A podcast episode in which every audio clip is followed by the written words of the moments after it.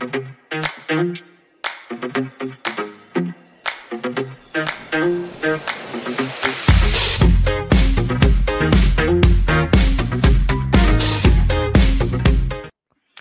buenas noches, bienvenidos a la platicadita este lunes 11 de septiembre. Les saluda Ben Kenchin, son las 7 de la noche y estamos iniciando en punto esta entrevista, esta platicada que vamos a tener eh, con el diputado del grupo de oposición, el diputado Carlos Barreda, también ahora electo por el partido Voz para el Parlamento Centroamericano y que ha estado durante esta legislatura, pues eh, fiscalizando algunos temas que a la Alianza Oficialista le han incomodado. Muy buenas noches, eh, diputado, ¿cómo está? Gracias aquí por la entrevista, la platicadita con Ben Kenching. Muchas gracias.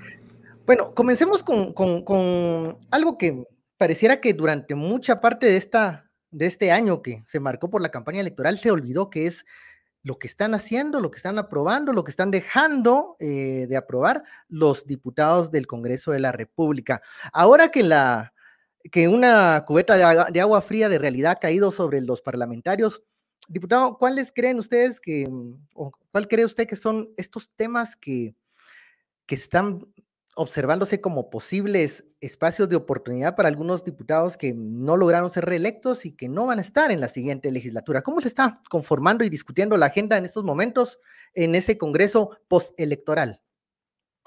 Bueno, recordemos que sigue teniendo mayoría el partido oficial, eh, sigue eh, fuerte la alianza entre Sandra Torres, Alejandro Yamatei, Suri e incluso algunos diputados electos por el partido Edmund. Esta alianza sigue fuerte, sigue manteniendo la mayoría en jefes de bloque, así como en el Congreso de la República. Eh, definitivamente en estos últimos meses el tema del presupuesto será un tema central. Eso, donde el rumor es que hay compra de votos uno es la famosa esta ley Perenco, que es la, que se ha querido agendar y aprobar de manera acelerada, incluso eh, con un dictamen de la Comisión de Finanzas y no de la Comisión de Energía. Eh, cada semana de que se quiere aprobar una nueva ampliación del presupuesto para poder cubrir una serie de proyectos en el Ministerio de Comunicaciones, especialmente en caminos, en Covial y también en consejos de desarrollo. Igualmente se sigue eh, los rumores eh, fuertes eh, en cuanto a la probable elección de la Corte Suprema de Justicia, que cada semana, una semana dicen que ahora sí, después que no, pero son los temas que están en el Congreso de la República. Cierre de esta legislatura y en el cierre de este gobierno y la llegada de Bernardo Arevalo al gobierno a partir del 14 de enero. Entonces hay algunos temas en cuanto a esta alianza oficialista que creo que se ha visto sorprendida por el resultado electoral y que no terminan de aceptar que han perdido las elecciones y que el que, el que menos pensaban y el que menos querían que ganara las elecciones eh, fue Bernardo Arevalo del Partido Semilla. Em, comencemos con, uno de los temas porque ya es, eh, ya hay muchos, muchas voces que dicen que, quieren ya pasar la tercera lectura y su aprobación por artículos de esta mm, ley Perenco que se refiere a una reforma de ley de hidrocarburos. ¿Por qué se habla de reforma a la ley de hidrocarburos? ¿Qué, es Perenco y qué, qué, significa para Guatemala? ¿Qué ha significado para Guatemala este, este contrato? Que se ha otorgado a esta empresa. Bueno, recordemos que Perenco tiene eh, prácticamente eh, el único pozo que sigue produciendo petróleo, el pozo que genera más del 80-90% del petróleo que, produce Guatemala. Eh, en esta reforma lo que se pretende es que el Estado de Guatemala pueda hasta por 25 años más o hasta por el tiempo de vida útil del pozo que tiene a su cargo ahorita eh, la empresa eh, francesa, esta empresa Perenco, que recordemos que la primera vez que llega al tema o, a la explotación de petróleo es en el año 2008. Eh, recordemos que acá se aprueba la famosa ley Petróleo y posteriormente el gobierno de Colón con una discusión muy intensa porque recordemos que varios ministros votan en contra y se da una decisión dividida en el acuerdo gubernativo que emite la prórroga del contrato eh, a esta empresa, antes Basic, después Perenco, eh, que da una gran, una gran, una gran eh, discusión porque, si no mal recuerdo, el ministro de Ambiente, el exministro Ferraté, el exministro de Cultura, eh, Lancerio, el ministro de Gobernación, si no estoy mal, era Carlos Menocal, son tres votos en contra en el gabinete de Colón y se da una gran discusión y el, y el tema es que el pozo está en un área protegida. Y tanto el ministro, el Ministerio de Ambiente como CONAP se oponían que se pudiera prorrogar este contrato de Perenco, eh, ya que está dentro de una área protegida, y de hecho la prórroga eh, se da y se condiciona a que Perenco tenga que perforar cinco pozos más eh, que no se han aprobado desde el 2008 para acá y no se han aprobado porque están dentro de un área protegida. Y tanto CONAP como el Ministerio de Ambiente, sus dictámenes han sido desfavorables eh, en cuanto a que Perenco pudiera ampliar la explotación petrolera en el departamento de, del Petén. Ahora se busca eludir eh, la ley de, áreas protegidas y se busca a través de la, de la ley de hidrocarburos una reforma que el Estado tenga la potestad de prorrogar eh, por 25 años más este contrato. Pero se adiciona un artículo que plantea unas facilidades de pago, unos convenios de pago. Entonces la pregunta es, ¿para quiénes? ¿Y por qué? Y el escándalo es que desde el 2015 hay otras empresas, otras tres, cuatro empresas que no han pagado las regalías petroleras y que la deuda en el 2021, cuando nosotros fiscalizamos este tema, la última vez que nos dieron la información, porque han venido ganando tiempo y atrasando la entrega de la información, eh, llegaba hasta 60 millones de dólares.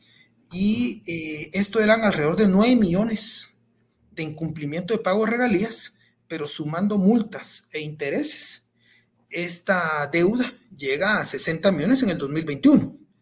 Eh, al día de hoy no tenemos información, sí sabemos que son tres empresas, una empresa ligada a al exgerente de la Basic, hoy Perenco, que es el señor eh, Rodolfo Sosa, otra empresa ligada al esposo de Suri Ríos, el señor Smith, y otra empresa ligada al comisionado de infraestructura del actual gobierno, eh, Salvador eh, Ramírez, que son los que adeudan este, estos aproximadamente son 60 millones de dólares eh, son eh, los que se adeudan por parte de estas empresas, son 45 millones de dólares por concepto de intereses. Y eh, esto era el 2021, y son 8 millones de dólares por concepto de montos pendientes de pago y 823 mil dólares por multas, que hacen un total aproximado de 60 millones de dólares los que adeudan estas tres empresas eh, que no han cumplido y que ahora se les pretende dar ahí eh, un convenio de pago. Una es eh, empresa del Istmo, que es la que adeuda más. Luego está Petro Energy y la última es Latin American Resort. Estas son las tres empresas que adeudan a estos montos millonarios. transparentar, Ok, ¿y hay algún argumento dentro de la iniciativa del por qué se le va a dar estas facilidades para pagar eh, sus obligaciones? Pero es una iniciativa que se dictamina en el marco de la Comisión de Finanzas, no de la Energía. El Ministerio de Energía y Minas no ha transparentado este tema, no, no ha entregado la información por empresa. ¿Cuál es el monto de regalías que deben? ¿Cuál es el monto por intereses? ¿Y cuál es el monto por multas? Pero para darte una idea, en el año 2011, los ingresos del Estado, los ingresos por regalías petroleras más hidrocarburos compartidos, ascendía más o menos a 1.100 millones de quetzales al año. Hoy en el 2023, los ingresos por regalías petroleras e hidrocarburos compartibles escasamente llega alrededor de 300 millones. Es decir, son casi 800 millones menos que el Estado está percibiendo cuando los precios del petróleo están por las nubes, cuando el precio de la gasolina, hoy un guatemalteco está pagando 35, 38 quexales por el galón de gasolina superior, regular o diésel, y las empresas petroleras que explotan nuestro petróleo no pagan las regalías, nos deben las regalías, pero encima de eso, el Estado de Guatemala, en un artículo en la ley de hidrocarburos, están los famosos costos recuperables. El Estado le paga casi por la explotación, subsidia la explotación de las empresas, reconociéndole todos los gastos por explotación petrolera. ¿Qué gana Guatemala? ¿Qué gana Guatemala con esto? Exacto. Actualmente las regalías van de un 6 a un 30%, dependiendo del contrato y la calidad del petróleo. Ese es de entrada, un 6 a 30% de regalías, dependiendo del, contrato. Luego se determinan cuáles son los gastos eh, de la empresa, que se le, se le denominan costos recuperables. El Estado se los tiene que reconocer y sobre la diferencia entre los costos recuperables y los ingresos por la producción, se cobran lo que se llaman los ingresos por eh, hidrocarburos compartibles. Esto eh, en el contrato de Perenco, por ejemplo, es 42-58%. 42 para el Estado, 58 para la empresa. Pero resulta que los costos recuperables son mayores que los ingresos que tiene la empresa. Entonces, estamos en números negativos. Y encima de eso, por la exportación, ellos todavía pueden reclamar el crédito fiscal. Es decir, porque la ley del IVA establece que todos los gastos, todo el IVA, que ellos no pueden recuperar producto de la exportación, porque el que les compra en el extranjero no les paga el IVA, se los tiene que devolver el Estado. Eso es a todas las exportaciones del país. Entonces, estos son los temas de fondo que cuando uno analiza dice, bueno, ¿y qué estamos ganando por la explotación petrolera? Aquí es, las empresas se comen el banano y nos dejan la cáscara. Eso es lo que está pasando y eso es lo que tenemos que transparentar. Ese negocio no es bueno para Guatemala en las condiciones que está. Si queremos prorrogar esos contratos, tenemos que modificar la ley de hidrocarburos en condiciones que beneficien al Estado de Guatemala, porque son recursos no renovables. Esta oportunidad que se está presentando en jefes de bloque y que se está apresurando la, las ganas y las ansias de, aprobar esto, de, prorrogar este contrato.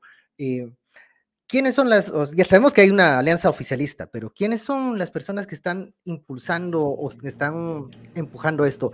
Y hay comentarios acá en redes sociales que nos hablan de denuncias de supuestos compras de voluntades, una, como siempre, queriendo aceitar la maquinaria eh, legislativa.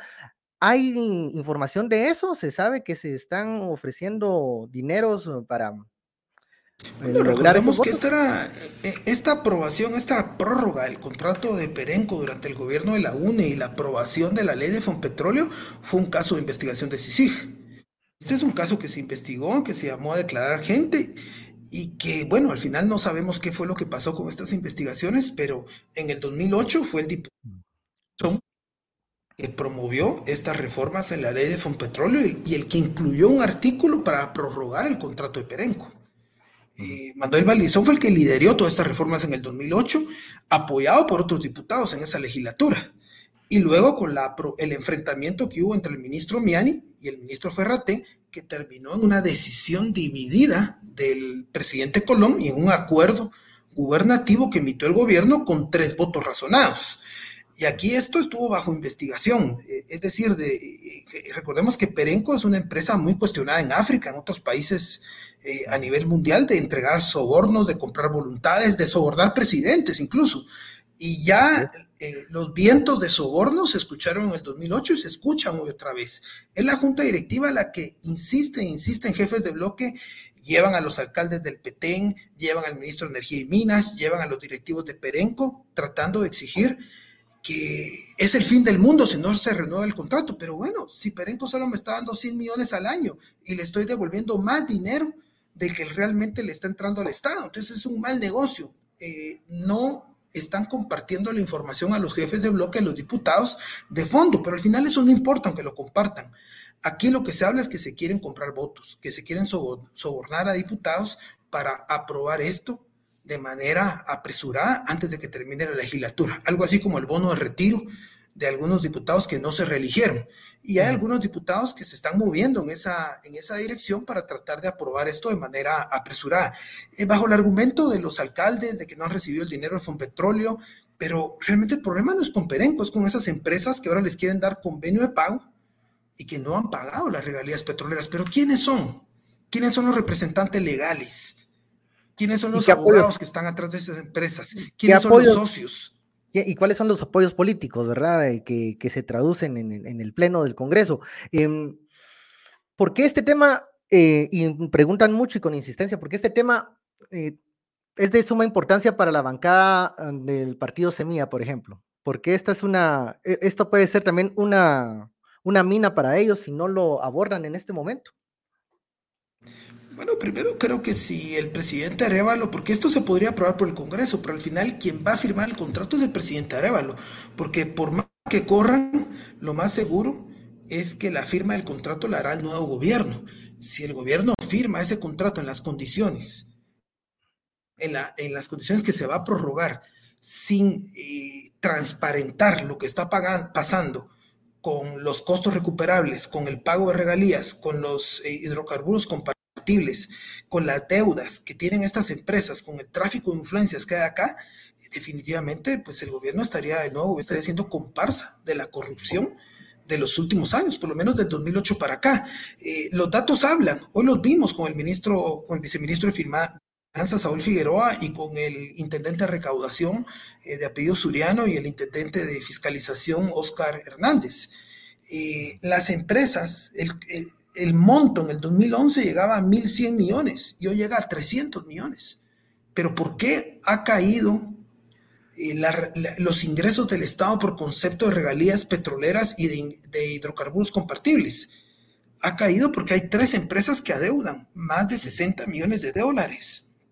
¿Por qué no han pagado? ¿Por qué no están intervenidas? ¿Por qué no hay demandas judiciales? Porque la ley de hidrocarburos es clara, que cuando hay incumplimiento en el pago de las regalías al Estado de Guatemala, el Ministerio de Energía y Minas tiene que proceder a intervenir las empresas.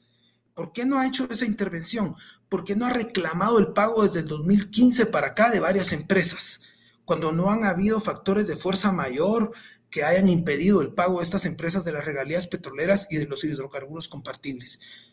Pero el problema no solo está en el petróleo, está en el gas, está en la importación de combustibles ya con el pago de los subsidios logramos determinar que varias empresas de gas, su estructura de ventas era sin facturar, no facturaban. Y ya la SAT tiene varios casos donde tiene que hacer los ajustes millonarios al monopolio del gas, que son los mexicanos, Zetagas, Tomsa y Dagas. Tiene que hacer ajuste a uno de los grandes importadores de combustibles que quería cobrar más subsidio por la gasolina y cuando cruzaron el cobro del subsidio con lo que había importado, resultaba que había importado de lo que estaba cobrando. Entonces, eh, esos casos están ahí en la administración tributaria. Igual hay casos de investigación de estas empresas petroleras que están reclamando crédito fiscal cuando no han pagado regalías. Eh, del lugar de estar eh, discutiendo la, Junta Directiva y la instancia de jefes de bloque una posible eh, mm, prórroga o un convenio de pago, como usted menciona, para esto que adeudan estas empresas, ¿por qué no se habla de declarar lesivo y de, mm, a ver, de analizar algunos, algunos cambios en la ley de hidrocarburos que vayan en la dirección de beneficiar al Estado? ¿Por qué se llegó hasta, hasta este punto y por qué están los diputados eh, tan oficiosamente defendiendo esto en lugar de, ¿se puede declarar lesivo? ¿Esto puede, hay materia para eso? Hay materias del momento que no han pagado, hay materias del momento que el Estado está teniendo pérdidas en lugar de beneficios sobre recursos naturales no renovables. Eso fue lo que nosotros llegamos a denunciar a la instancia de jefes de bloque. Hicimos presentes como grupo parlamentario de oposición a cuestionar a la Junta Directiva, a cuestionar a los jefes de bloque que separara la aprobación de la ley Perenco, que primero se le exigiera información al Ministerio de Energía y Minas sobre las deudas que tienen varias empresas, a cuánto ascienden, de quién son las empresas, sobre los costos recuperables. No es posible que Perenco se haya llenado la boca de decir que nos apoyó con un hospital contra el COVID en el Petén durante la pandemia y después esa responsabilidad social empresarial no la haya cobrado en los costos recuperables. Es que, es que esas facturas que ellos han metido en los costos recuperables, mantecos tenemos que saber cómo los viajes en jet, cómo las cuentas de los restaurantes, de los hoteles, del supuesto hospital de pandemia, hoy la empresa Perenco no la está cobrando en los costos recuperables al Estado de Guatemala. Y eso no es posible, porque el Ministerio de Energía y Minas no tiene capacidad de controlar eso. Debería ser la SAT, porque este estos son ingresos del Estado que no son administrados por SAT. Y debería ser la SAT la que verdaderamente administre y cobre estos recursos porque es la que tiene la capacidad técnica, institucional, los equipos técnicos para poder controlar a las empresas, no solo petroleras, mineras. El Ministerio de Energía y Minas no controla y prácticamente está entregando la explotación de nuestros recursos sin cobrar las regalías que corresponden. A ver, no, no hay almuerzo gratis, dicen por ahí el, claro. el viejo y conocido refrán. Esta iniciativa de, reforma a la ley de hidrocarburos eh, proviene del Ejecutivo, em, que no hizo nada el Ministerio de Energía y Minas, PGN, no sé si qué tan enterado ha estado de esta, de esta falta de pago, y la administración del presidente Yamatei, eh, si supues, a ver, si los tiempos no alcanzan para que lo firme el presidente Bernardo Arevalo, eh, ¿Qué ya ganó o qué ganaría el presidente Alejandro Yamatei y la administración del presidente con una aprobación, una prórroga bastante rápida en el Congreso de la República? Eh, ¿Creen ustedes que ya hay, ya hay beneficios eh, que ellos pudiesen percibir en algún momento? Mire, nosotros eh, son temas que creemos que deberían de ser temas de la transición, no un show en Palacio Nacional con una conferencia de prensa o un discurso muy emotivo hoy del presidente diciendo que hasta con su vida él va a defender que el 14 de enero asuma la presidencia Bernardo Arevalo. uno de los temas es este. Y lo primero que quería hacer Bernardo Arevalo es decirle, miren señores, ya no firmen nada Recordemos que en este ministerio está envuelto en muchos casos de, corrupción. El exministro Chan en la lista Engels. El señor este Kishivich del INDE en la lista Engels. Uno de la Comisión Nacional de Energía Eléctrica, este Navarro, en la lista Engels. Varios empresarios como Campoyo en la lista Engels. Eh, las empresas rusas en la lista Magnitsky. Eh, aquí recordemos que el Ministerio de Energía y Minas está envuelto en señalamientos muy serios de corrupción por el gobierno de Estados Unidos. En la minería, en el petróleo, en la energía eléctrica. Lo primero que tienen que hacer ahí es parar. Hoy están vendiendo, hace unos días vendieron Energuate. ¿A quién le vendieron Energuate? ¿Cuánto, ¿Por cuánto la vendieron? ¿Cuántos dueños ha tenido Energuate desde que se le vendió por primera vez en el 98 a Unión Fenosa? Aquí hay problemas serios, hasta en el subsidio que se paga de la tarifa de energía eléctrica.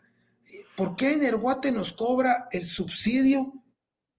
Miles de guatemaltecos están conectados, que ya fallecieron. Aquí está como las firmas de semilla, que ya fallecieron y le está cobrando el subsidio. Eh, la empresa Energuate al Estado de Guatemala. Entonces, eh, aquí hay muchos temas que yo creo que el presidente Arevalo lo primero que tiene que decir es paren. Paren ya, no me firmen ningún contrato porque los vamos a revisar. Y hay que entrarle de fondo a revisar qué hicieron en la explotación minera, qué hicieron en la explotación petrolera, qué han hecho en los contratos de generación eléctrica en el INDI. Porque por algo, si el río truena es porque piedras lleva, por algo hasta los Estados Unidos está metiendo a toda esta gente en la lista Engels o Magnitsky. Porque hay disputas de negocios, porque hay trances en ese ministerio. Y el, y el, y a un acuerdo gubernativo para obligar dentro de dos años a que se mezcle el etanol con la gasolina. Está bien desde el punto de vista ambiental, pero ¿cuánto va a costar el galón de combustible? ¿Va a costar más o va a costar menos? ¿A qué ingenios está favoreciendo con esa medida y obligando? Obligando a todas las empresas a mezclar el etanol con, los, con la gasolina para que para que eh, vayan el galón de combustible que paguemos los guatemaltecos. Yo estoy a favor desde el punto de vista ambiental, pero quiero saber si eso es más caro. Porque si me va a costar 45 quetzales el galón, discúlpeme, pero mejor no. Esperémonos. Y si es un mono para fortalecer un monopolio, discúlpeme, ¿a qué, ¿a qué ingenios va a favorecer con esa medida?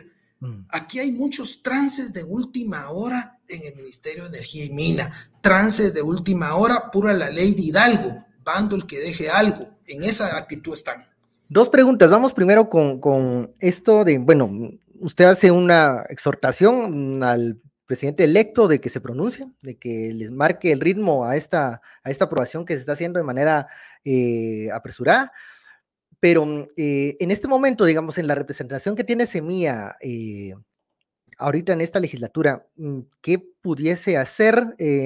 hay otros bloques, está el grupo de oposición, no sé si hay otras bancadas que se han manifestado en contra. ¿Cómo están las matemáticas y, y qué tanta fuerza tiene esta, esta reforma y esta prórroga para, y estos beneficios para las empresas y para Perenco? ¿Cuánto, cómo va? El presidente electo sopata la, la mesa, yo creo que eso se puede parar. Eh, pero si el presidente no alza la voz, los votos los tienen o los compran y los van a tener. Porque como te decía al inicio, la alianza oficialista sigue con mayoría en el Congreso. Y del lado de Semilla está el capital político que le generó el 20 de agosto aún. Correcto, están los dos millones y medio de votos y esos dos millones y medio de votos son los que tiene que somotar Bernardo Arevalo para decirles, miren, paren esos contratos, paren los contratos que quieren hacer en las portuarias también de última hora. Miren, díganme qué están haciendo en el Ministerio de Comunicaciones, porque esos 3.195 millones de aquella famosa ley eh, que aprobaron en 2022 la UNE con Yamatei, Sandra, Suri, que se repartieron 3.195 millones, y resulta que asumieron más allá del monto que establecía la ley y eso no se podía, van a dejar deuda flotante. Yo no sé si te recordás del famoso tema de la deuda flotante, eso se terminó con las reformas a la ley orgánica en el 2014. Pero va de nuevo. Porque la costumbre era que el PAN, la DC, le dejó al PAN, el PAN al FRG, el FRG, y así sucesivamente, todavía al Patriota. Y se reformó la ley para que ningún ministro pudiera asumir compromisos sin tener disponibilidad o respaldo financiero. Y estos señores asumieron compromisos sin tener respaldo financiero. Ahora no hayan qué hacer, quieren, quieren y aquí te lo digo, quieren aprobar una ampliación del presupuesto del Ministerio de Comunicaciones. ¿Por qué? Porque quieren tapar sus ilegalidades de haber asumido compromisos sin tener respaldo financiero. Y esto ya lo debe saber también el equipo. ese es, un, ese es un tema de transición. Y no solo es en el Ministerio de Comunicaciones en Caminos y en Covial, también es en consejos de desarrollo. Porque ¿cómo amarraron a los alcaldes? Les fueron a dar dos mil millones más de recursos extraordinarios de consejos. Dieron el primer pago ya no pagaron, algunos se robaron el primer pago para su campaña, no hicieron nada. Y cuando ves el avance físico. Los ministerios van a hacer unas camisas de fuerza para, para Semilla el siguiente año si no logran desatar esos, esos problemas. Esos nudos, eh, pero es, primero esos nudos hay que ponerlos sobre la mesa, que la opinión pública sepa. ¿Hay deuda o no hay deuda en el Ministerio de Comunicaciones? ¿Hay deuda o no hay deuda en consejos de desarrollo? Esos son dos temas que se tienen que poner sobre la mesa y, ya, tenemos FEGUA. ¿Qué pasó con el contrato de FEGUA?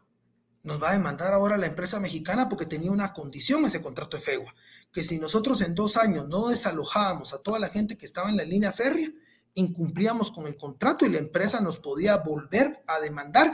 Es la misma empresa de tiempos de Berché, es la misma que nos demandó ya una vez, que nos ganó el juicio ya una vez y que ahora nos lo va a volver a ganar y eso son. ¿Qué, eh, está esperando? Que tiene que ver ¿Qué está esperando, qué está esperando em, el presidente electo para posicionarse o para poner mm, como primer punto sobre la mesa estos, estos temas?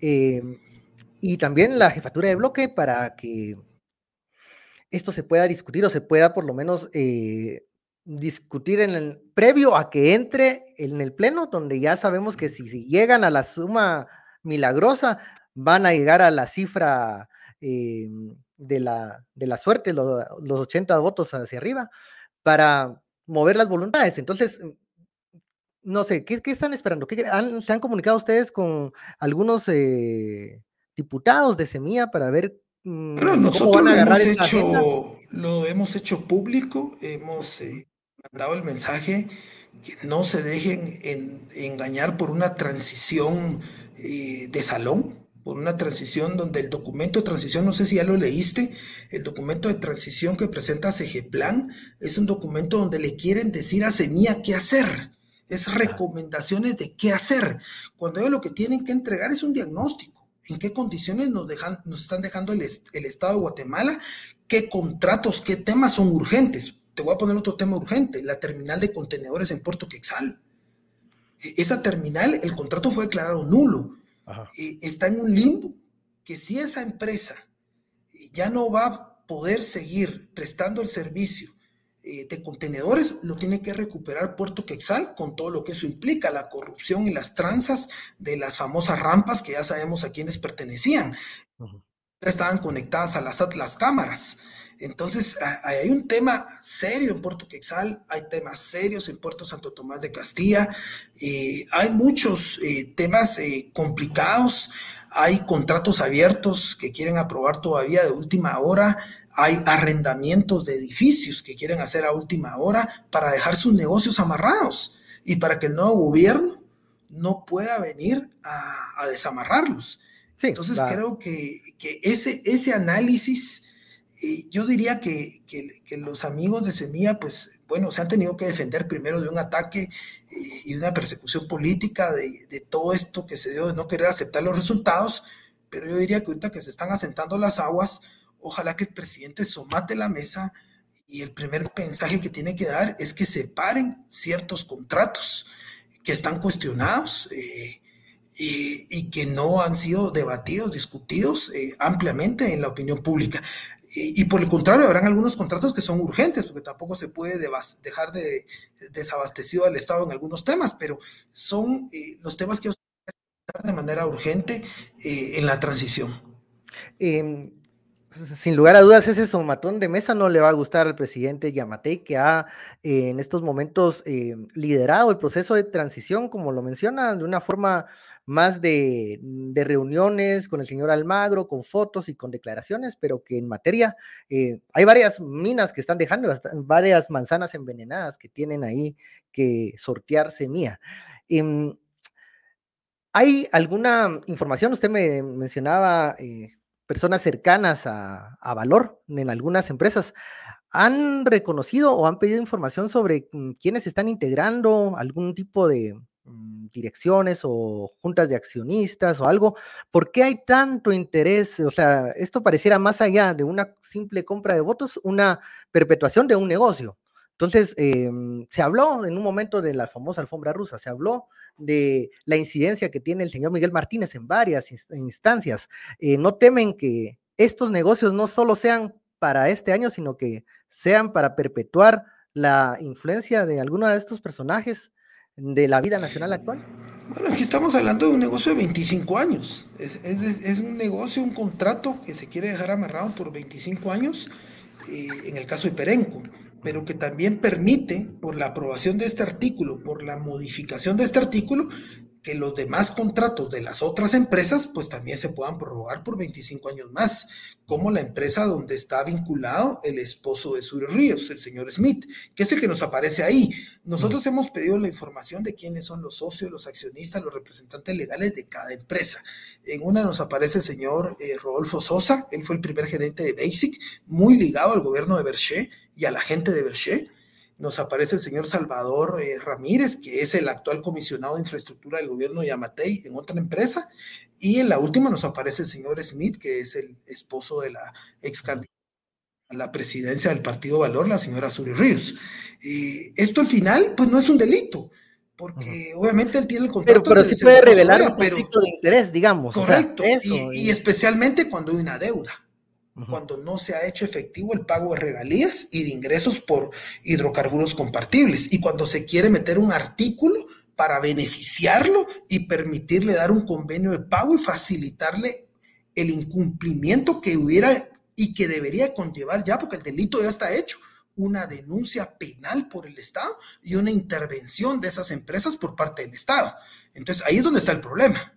Se puede conocer, estamos en tiempo para conocer si hay algún conflicto de interés, si hay alguien que se está favoreciendo, se va a favorecer en esas eh, prórrogas o esas renovaciones de contrato de la explotación petrolera. ¿Se puede conocer? ¿Hay alguna, algún mecanismo? ¿Las empresas han dado esta ya información? Hemos, ya hemos pedido la información. Eh, el plazo para la entrega de la información del Ministerio de Energía y Minas está para el día de mañana el plazo, porque lo hemos pedido a través de, también a través del Ministerio de Finanzas, porque hay una comisión petrolera donde participa Finanzas Públicas, el Banco de Guatemala, Energía y Minas, y el representante de la comisión, eh, el representante de finanzas en la comisión petrolera fue citado el día de hoy al Congreso y se le ha pedido la información por empresa, que nos diga cuánto deben, cuánto eh, por concepto de regalías, cuánto por multas, cuánto por intereses y que nos diga quiénes son los representantes legales y los accionistas de cada una de las empresas. Esta información tiene que ser entregada por el Ministerio de Finanzas, Energía y Minas. Esperemos que sea entregada esta semana. La vamos a hacer pública, vamos a, publicar toda la documentación eh, para que el pueblo de Guatemala se dé cuenta de qué tamaño es el problema de las empresas que no están cumpliendo con el pago de las regalías. También vamos a, publicar cuánto se le ha pagado a cada empresa por costos recuperables y si ese monto es mayor al que ellos pagan por regalías o por hidrocarburos compartibles, pues no tiene sentido eh, darle por 25 años más a Perenco un pozo que nos está representando pérdidas en lugar de ganancias. Lo mejor es cerremos la tienda y busquemos otro socio mejor licitemos eh, a otro socio que nos permita tener eh, mejores ingresos o modifiquemos la ley, porque la ley no está funcionando y no está generando los ingresos sobre unos eh, recursos no renovables. A, ver, agradecemos en los comentarios y mensajes que están enviando. Hay una pregunta sobre la posibilidad de volver la explotación petrolera una empresa estatal como una alternativa. ¿Hay alguna discusión? ¿Es posible? Eh, esa, esa opción o cuál podría ser una mm, solución viable para discutir y ya no continuar con estas empresas? Sí creemos que es viable constituir una empresa guatemalteca de petróleo eh, y más que de petróleo, de asfalto. De hecho, hoy el negocio de Perenco es más el asfalto que el petróleo y ese es otro tema que hay que fiscalizar. Eh, y el tema que hay que fiscalizar es a cuánto está vendiendo el petróleo las empresas y a cuánto nos lo están poniendo las empresas constructoras en Guatemala, porque el monopolio del mercado del asfalto lo tiene Perenco. El 90% del asfalto que las empresas guatemaltecas utilizan es de Perenco. ¿Cuánto lo vende Perenco? Y a cuánto nos lo están metiendo en los costos del kilómetro asfaltado las empresas eh, privadas que le, que le construyen o le dan mantenimiento al Estado de Guatemala.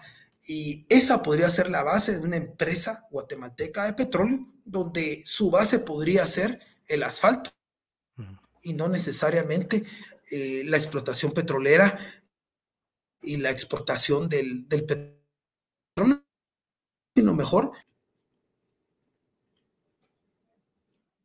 Se fue un poquito. Eh, sí, ahora ya lo, ya, lo, ya lo vuelvo a escuchar. Diputado, pero lo que usted me mencionó como una opción de una empresa pública de asfaltos, también me suena como que... Petróleo y asfalto.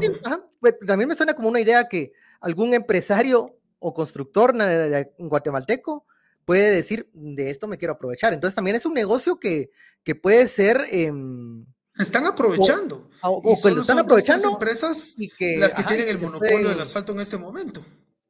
¿Por qué no tiene el monopolio el Estado? Ah, Porque hay una mm. diferencia entre el monopolio privado y el monopolio estatal. El monopolio estatal, en teoría, tiene como fin último el bien común. Un monopolio privado es el de, el de intereses particulares. Entonces, ¿por qué no tener el monopolio público de la producción, distribución y comercialización del asfalto?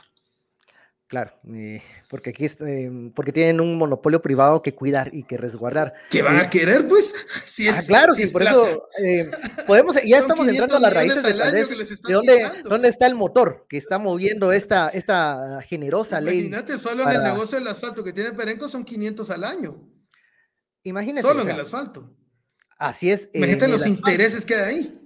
En el asfalto hay tres empresas eh, que últimamente han, han, cobrado mucha influencia y, tamaño. Que fueron investigadas también por CICIG.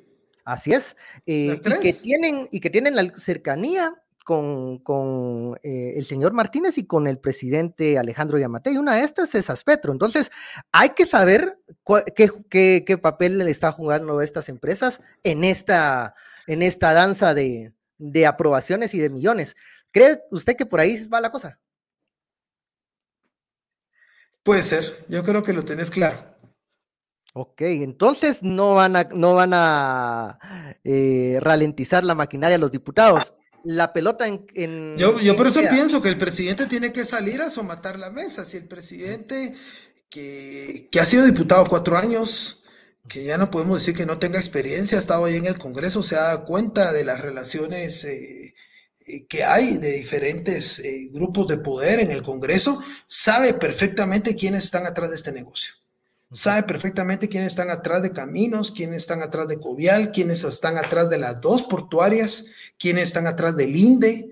Él lo sabe, quiénes están atrás de los contratos de medicamentos. Eh, eh, él lo sabe y están las compras eh, en el IX, en salud, las compras de última hora, están ahí. Y, el presidente lo sabe y lo conoce. No, a mi juicio no puede decir que él desconoce la realidad de los grupos de poder que están eh, atrás de esos intereses económicos y políticos que se manifiestan en, el, en el Congreso de la República, la aprobación de esta ley Perenco. Ok, entonces ya estamos claros de que sí hay, un, hay intereses particulares que están empujando esta iniciativa, esta propuesta de reforma. Eh, obviamente 25 años es algo que se escucha como un negocio redondo, eh, pero que el problema no se debe de desarrollar en enero en adelante, sino que hay que, hay que tomar cartas en el asunto. Y creo que el, el factor del capital político que tiene en este momento el presidente electo puede jugar a favor, porque numéricamente está en contra eh, la votación. Está en desventaja ahora y el otro año también, está en desventaja. Eh, la correlación de esfuerzos es desfavorable para el nuevo gobierno, tanto ahorita como en la nueva legislatura. Entonces yo creo que tiene que aprovechar ahorita la legitimidad que le da el voto popular, el voto de la población, mandato, y que yo creo que el mensaje fue paren ya la corrupción, basta ya de corrupción. En estos, en estos intercambios eh, correcto, tiene que hacer valer. En estos intercambios de, información que comenzaron hoy con la segunda etapa del proceso de transición, eh, es necesario que se exija toda esa información en cuanto a qué empresas son las que están dominando ahorita, por ejemplo, el negocio del asfalto. Eh, si hablamos de Perenco, de renovar 25 años, ¿qué empresas son las que dominan este, eh, este campo que pudiesen ser beneficiadas con una, con, una renovación o, incluso pudiesen ellos tomar eh, parte de esos negocios? porque esa información sí la puede exigir el gobierno entrante, la administración entrante, para saber a qué se están enfrentando. Que se pueda renovar un contrato. Eh, pero las condiciones actuales no son eh, ni, ni, por, ni desde el punto de vista de transparencia, ni de condiciones económicas favorables al Estado de Guatemala y a la población. Entonces, en esas condiciones no se puede renovar este negocio que le ha dejado beneficios únicamente a la empresa y no al Estado, ni mucho menos al pueblo de Guatemala. Ni siquiera los alcaldes del Petén que los llevaron ahí engañados para que fueran a apoyar a, la empresa Perenco.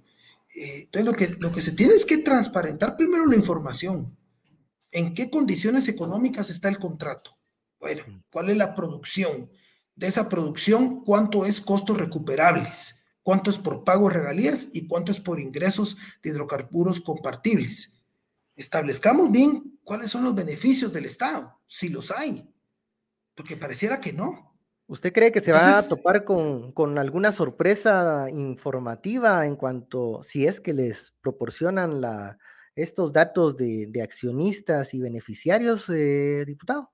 ¿Cree que va a haber? Yo pienso que sí, yo sospecho que tal vez Perenco ya es dueña de todas las empresas, porque la única que puede exportar es Perenco y las demás empresas le venden a Perenco. Eso está prohibido le puedo vender mi derecho de explotación petrolera a otra empresa porque es, es algo que me cedió de manera particular como persona jurídica o individual el Estado de Guatemala. No lo puedo transar a otra empresa. Sin embargo, lo han hecho, como en muchos otros temas, con documentos privados, a los cuales no tiene acceso el Estado de Guatemala. Y yo sospecho con el tema de petróleo, Perenco ha ido cooptando y apoderándose de todas las empresas. Y aunque todas las, las otras empresas aparecen como eh, las beneficiarias de ese derecho, yo creo que hay que investigar si no ya es Perenco la dueña de esas empresas y lo que estamos es hasta un, ante un monopolio que controla toda la explotación petrolera en Guatemala. Puede haber... De manera eh, ilegal. Puede haber personas eh, guatemaltecas adentro también de Perenco por supuesto. beneficiándose. Esta información la, pueden dar a Es difícil de obtener esta porque pueden ser documentos privados, entre privados, que no son públicos pero creo que con la información económica podemos llegar a determinar qué es lo Entonces aquí, ahí es donde... Para alguien es un buen negocio esto, menos para el Estado. Correcto. Correcto. repasemos, ya vamos a ir finalizando. Eh, repasemos el calendario de, los tiempos legislativos, en qué se quedó la, posible agenda de esta discusión y aprobación, eh, cuáles son los escenarios y, y qué podríamos esperar en estas semanas. Bueno, yo creo que esta semana eh, va a transitar con cierta tranquilidad por las fiestas de independencia. Creo que vendrá la sesión solemne que tendrá que agendar mañana jefes de bloque. Creo que solo esa sesión va a haber, es lo más probable. ya comenzó la Comisión de Finanzas con la discusión del, del presupuesto creo que ellos buscarán que se enfríe un poco el tema de Perenco porque ya comenzó a salir toda la información y todo el cuestionamiento en la opinión pública. y que o sea, de momento, ahorita, de, momento, ahorita, está caliente el expediente de Perenco, o sea, sería arriesgado decirle que lo van a querer agendar y tener esos, esos votos en, este, en estas dos semanas que de, de septiembre. Creo que sería demasiado precipitado.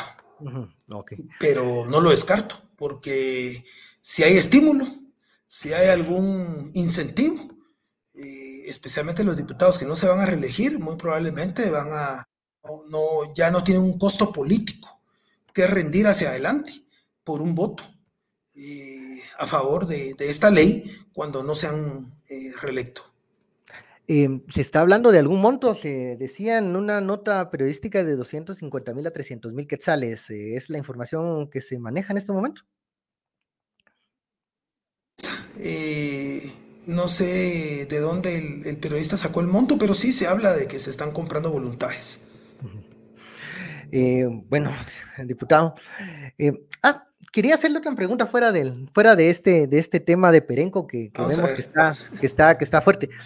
Eh, hace unos días en una entrevista, y esto como una contraparte, porque quiero saber todos los ángulos del tema, el diputado Tracena habla de un desencuentro en el momento de integración de voz, en la, en la postulación y en, las, en los cargos para elección popular.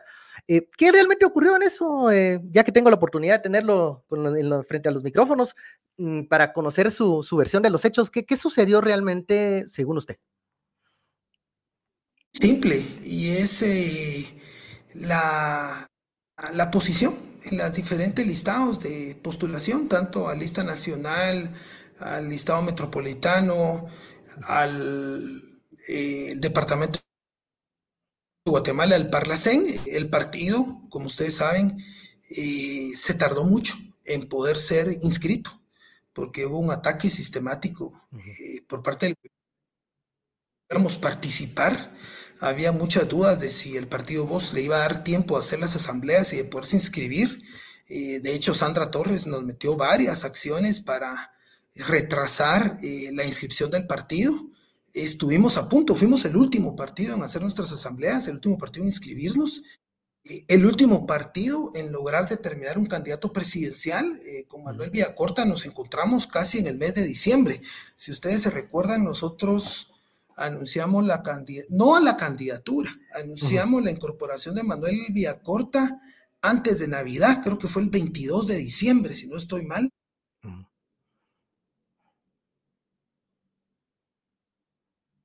Eh, en la postulación de diputados, pues prácticamente eh, las, las que tienen más probabilidad de ser reelectas. La decisión del partido fue que aquellos diputados que contribuyeron más en la organización del partido fueran los que encabezaran esos listados. Y el diputado Mario Taracena, que le tengo mucho aprecio y que es, es uno de los diputados que eh, es un eh, animal político con una experiencia enorme. Yo creo que los años van pasando y uno tiene que entender el momento en el que pues hay que retirarse y que ya no hay las condiciones de podernos nosotros llevar en una primera casilla de algún listado sin eh, organizar el partido, sin ganarse su espacio de trabajo, pero también cuando ya hay nuevos liderazgos que vienen surgiendo y que demandan eh, un recambio político.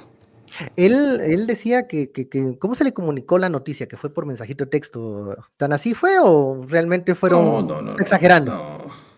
No, el diputado Oscar Argueta llegó a plantearle que lo que le podíamos ofrecer era la segunda casilla del Parlamento Centroamericano y él pues, dijo que eso no lo aceptaba, que su trayectoria histórica, de, que no, que era una falta de respeto para él. Eh, y bueno, ya no se puede vivir de glorias pasadas. Eh, en este proceso electoral nosotros tuvimos que trabajar muy fuerte y hubieron compañeros que trabajaron y otros que no. Y, los que trabajaron menos no se les podía ofrecer encabezar los listados. Y así, así de sencillo.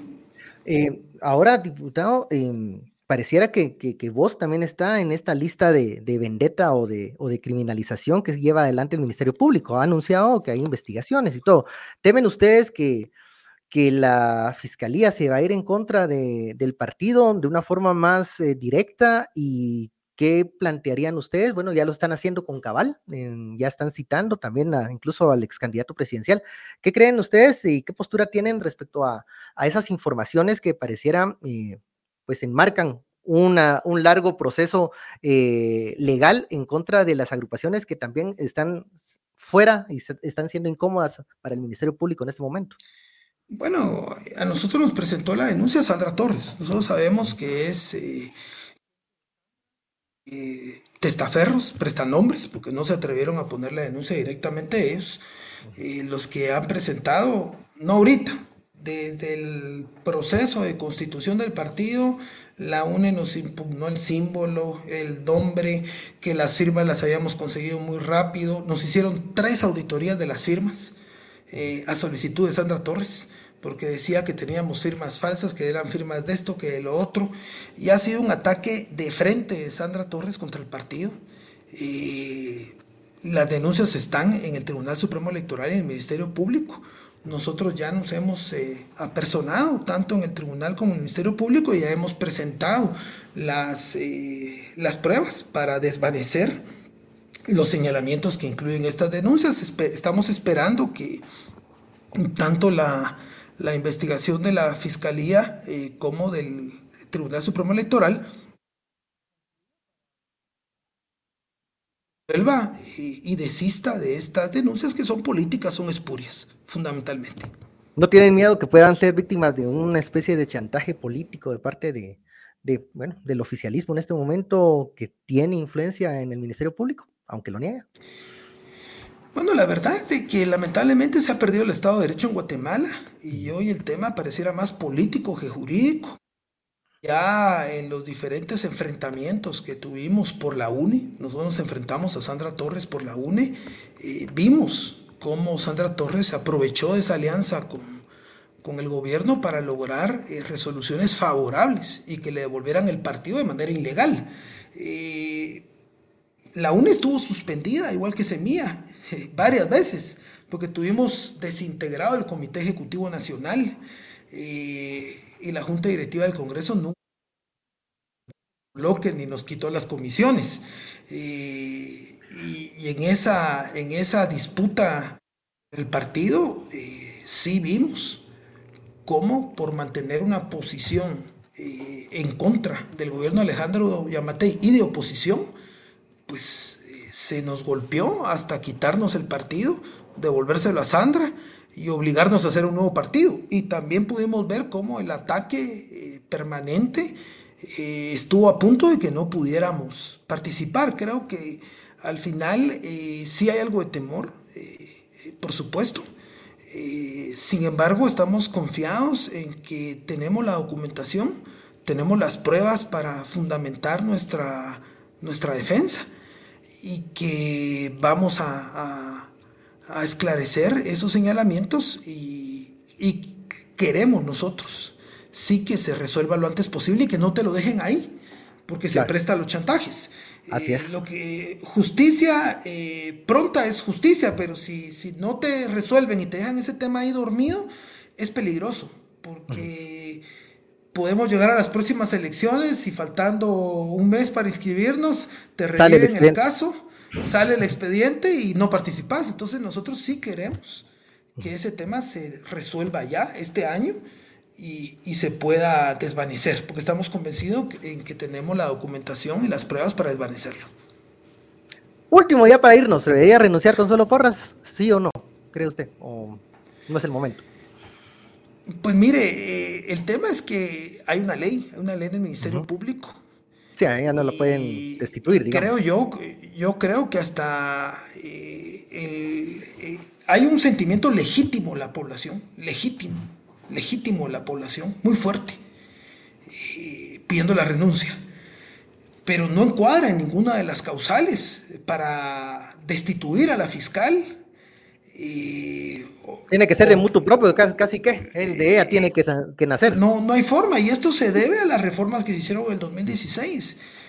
Yo estuve en esas reuniones, estuvimos ahí con Mario Taracena, yo era el primer secretario de esa junta directiva, con Iván Velázquez, con Tel Maldana, eh, y cuando se estuvieron discutiendo esas reformas al MP se los dijimos. Miren, ¿no creen ustedes que se le está dando demasiado poder a la fiscal?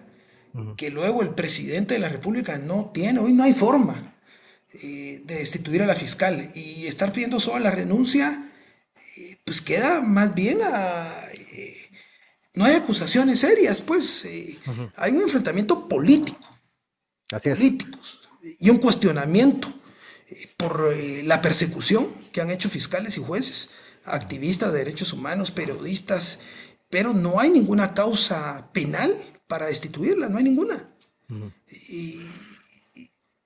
fue, fue un mal, un mal cálculo esa, esa modificación. Yo, creo que, está complicado el tema. Eh,